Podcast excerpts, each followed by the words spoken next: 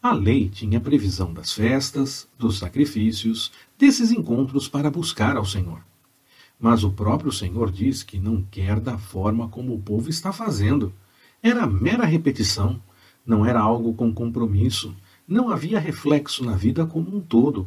Faltava algo. O Senhor não espera que ao menos estejamos na igreja, ou ao menos falemos de Deus. Ele não se agrada disso. Busca corações que façam isso sim, mas com compromisso, com busca sincera e não apenas por fazer, além de mostrar testemunho dessa busca nas demais coisas da vida. Essa é a sua disposição?